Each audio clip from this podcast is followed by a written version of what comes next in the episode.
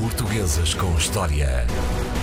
Uma das figuras mais emblemáticas da história de Portugal, estou convencido que se houvesse o concurso para eleger qual o português mais português de sempre, a figura de hoje seria provavelmente a, a, que ganharia este concurso de caras. Bom dia, André. Bom dia. É muito provável. É uma, é uma figura que inaugura uma linha de de monarcas uh, na Europa e eu diria que em Portugal talvez não, não, não, não tenhamos voltado a, a, a ter um rei com, com este perfil e, portanto, a tua observação é, é bastante correta. E qual era o perfil? É o perfil de um rei que, que não se deixa capturar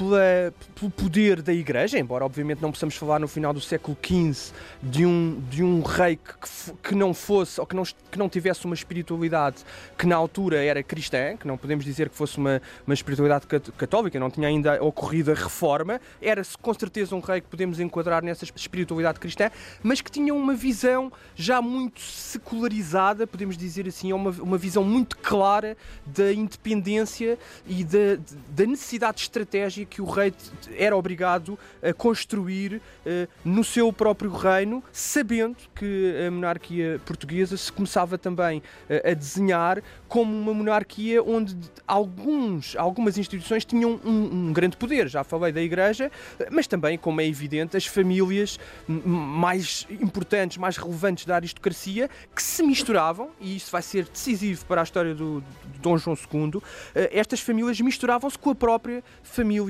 real, eh, porque os reis, no sentido de assegurarem a continuação de, de, do trono, a sucessão do seu trono, normalmente tentavam sempre ter vários filhos, porque sabemos que era uma época em que a mortalidade infantil era muito elevada, era, fazia parte da vida de, das famílias perderem uma, duas, três crianças nos primeiros meses de vida e, portanto, era muito normal que os reis tivessem uma série de filhos legítimos e, e, excluindo até os ilegítimos e os, os, os reis, é? que tinham e que exatamente podia gerar-se essa, essa competição porque esse número elevado de descendentes era um mecanismo para assegurar uh, uh, uh, a continuação do trono, mas depois nada, nada impedia que pudesse haver estratégias de opositores e de outro tipo de interesses que tentasse assegurar de facto um, interferir nessa, nessa sucessão. E a verdade é que uh, o Dom João II tinha esta, esta visão, ou começou a construir uma, uma, uma ideia de que uh, era fundamental que o, o, poder régio não fosse, não, não, não, não fosse capturado por estes interesses diferentes, sabendo que as principais famílias, os principais ducados do reino tinham relações de sangue muito estreitas com uh, o próprio rei. Eles, a família real casavam-se entre primos direitos, como sabemos, e talvez as duas casas mais poderosas do, do reino o Ducado de Viseu e o Ducado de Bragança, que eram uh, casas que, de, que descendiam também de, da própria família real, foram precisamente esses dois duques, o Duque de Viseu e o Duque de Bragança, que, encabeçaram, podemos dizer assim, a oposição mais visível uh, ao Dom João II, isso é mais ou menos consensual na história. Sendo que no caso do, do, do Duque de Bragança era mais. Um, um risco do que propriamente uma realidade já consumada. É o caso que primeiro choca todo o reino, em 1481, porque há um julgamento uh, formal, podemos quase dizer ritual, em que o Duque de Bragança é julgado em Évora e é executado publicamente na, na, na, numa praça. E, portanto, era, era uma violência que não podemos dizer que fosse completamente inédita na, na história da monarquia portuguesa, mas com este grau de, de formalismo e, e, e este aspecto é que é importante, em que o rei aceitava uh, declarar uh, publicamente esse, esse conflito, obviamente que utilizando a magistratura e aquilo que era o imaginário político da época, mas de qualquer das maneiras não era um, uma violência que tínhamos já visto anteriormente, que fosse uma violência de palácio, uma violência física, mas sem uma, sem uma argumentação jurídica pública, e portanto o facto de ter sido um julgamento uh, assumido pelo rei, com acusação pública, com juízes, uh, no fundo, a analisar o processo, teve de facto um impacto, um impacto muito grande. E esse impacto também explica porque é que depois a aristocracia, muito receosa daquele ato político, aí sim, eh, e há indícios dessa, dessa, dessa, dessas movimentações, começa então eh, a pensar numa, numa conspiração para eliminar o rei, e é nesse contexto que se dá o segundo assassinato muito famoso na história de, da monarquia portuguesa, do Duque de Viseu, que é apunhalado. Nós não sabemos exatamente em que contornos, há muita, há muita especulação à volta de, do local propriamente dito, inclusivamente da arma que foi utilizada para, para, para o apunhalar e até daquilo que foi dito. Nós não sabemos seguramente o que, o que aconteceu, mas é obviamente um facto histórico de que o, o, o Duque O que é que foi... teria acontecido se o Duque não tivesse sido assassinado? Foi- é muito provável que, à semelhança do que, do que acontecerá na, naquilo que é a história da monarquia portuguesa em séculos posteriores, eh, pudesse haver uma, uma, uma tentativa de construir um caso também com argumentação jurídica, enfim, imputando qualquer tipo de, de, de erro grave ao rei, ele podia de facto ser afastado de- de- do trono. Enfim, a história especulativa nós nunca saberemos. Agora, que havia de facto uma frente de, de algumas das principais eh, figuras do reino para eliminar eh, Dom João II, isso parece, parece in- indiscutível. Acontece que depois o outro eh, segundo aspecto fundamental que nós associamos tradicionalmente ao Dom João II é obviamente a, a- a expansão. Ele desde muito novo já tomava É o lado mais visionário, Conta. não é?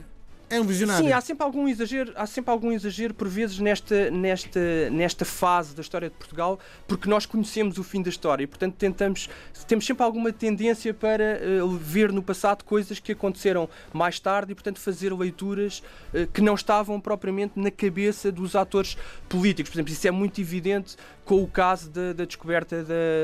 da América pelo Colombo e também isto é, é importante este aspecto porque há aqui um cruzamento também com, com o Dom João II e hoje há uma especulação enorme sobre qual seria esta relação e nós não temos documentos que possam comprovar enfim, Consegues. eh, que o Colombo tenha sido um espião de, do, do Dom João II, que é assim uma teoria um pouco eh, delirante, até porque todos os impactos que, que, que a descoberta da América teve não foram propriamente impactos que fossem muito eh, favoráveis à coroa de Portugal, embora a argumentação seja a de que nessa altura o que o Dom João II queria fazer era afastar a hipótese do caminho do da via marítima para a Índia por África e, portanto, levar a que os reis católicos procurassem chegar ainda por Ocidente, o que ele achava, e com razão, ou pelo menos os historiadores acham que ele tinha esse conhecimento de que seria impossível chegar à, à à Índia por via ocidental, mas tirando esse aspecto, a verdade é que a descoberta da, da América, eh,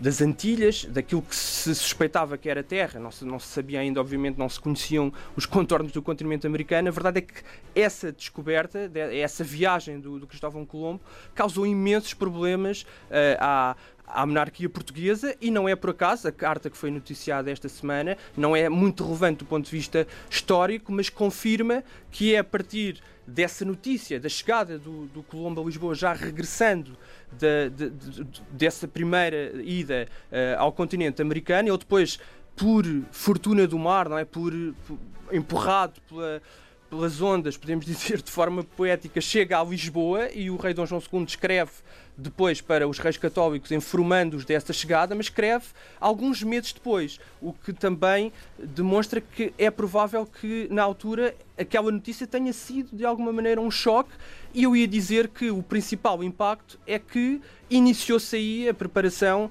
de- de-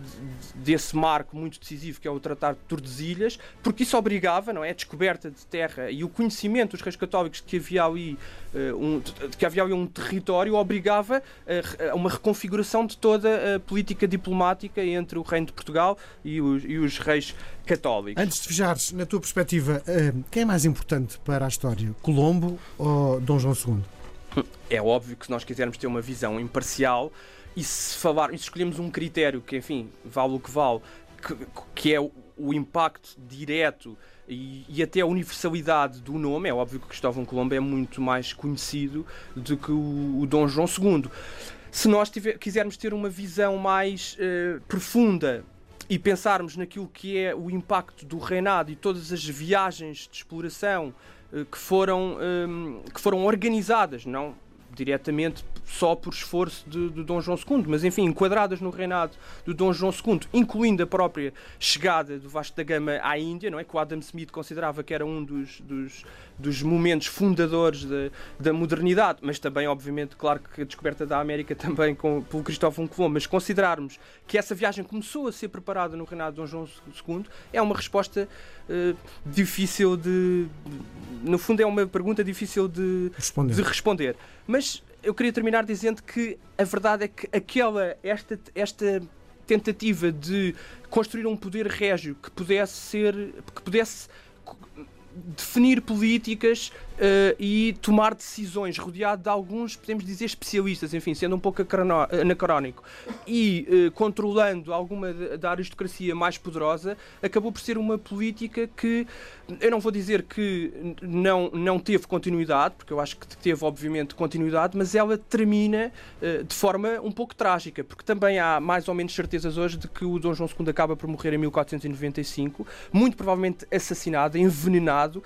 na, na, região do, do Alvor. Ele morre aí, embora já estivesse, já fosse doente para, para aquela zona. Uh, e os historiadores, alguns historiadores imputam até o assassinato à rainha, porque ela era obviamente familiar dos dois duques, e a verdade é que esta morte trágica acaba por colocar uma sombra sobre um dos reis mais famosos da história de Portugal. André Canhoto Costa, o nosso homem da história de Portugal, marcamos encontro para a próxima sexta-feira. Um grande abraço, até sexta. Um grande abraço.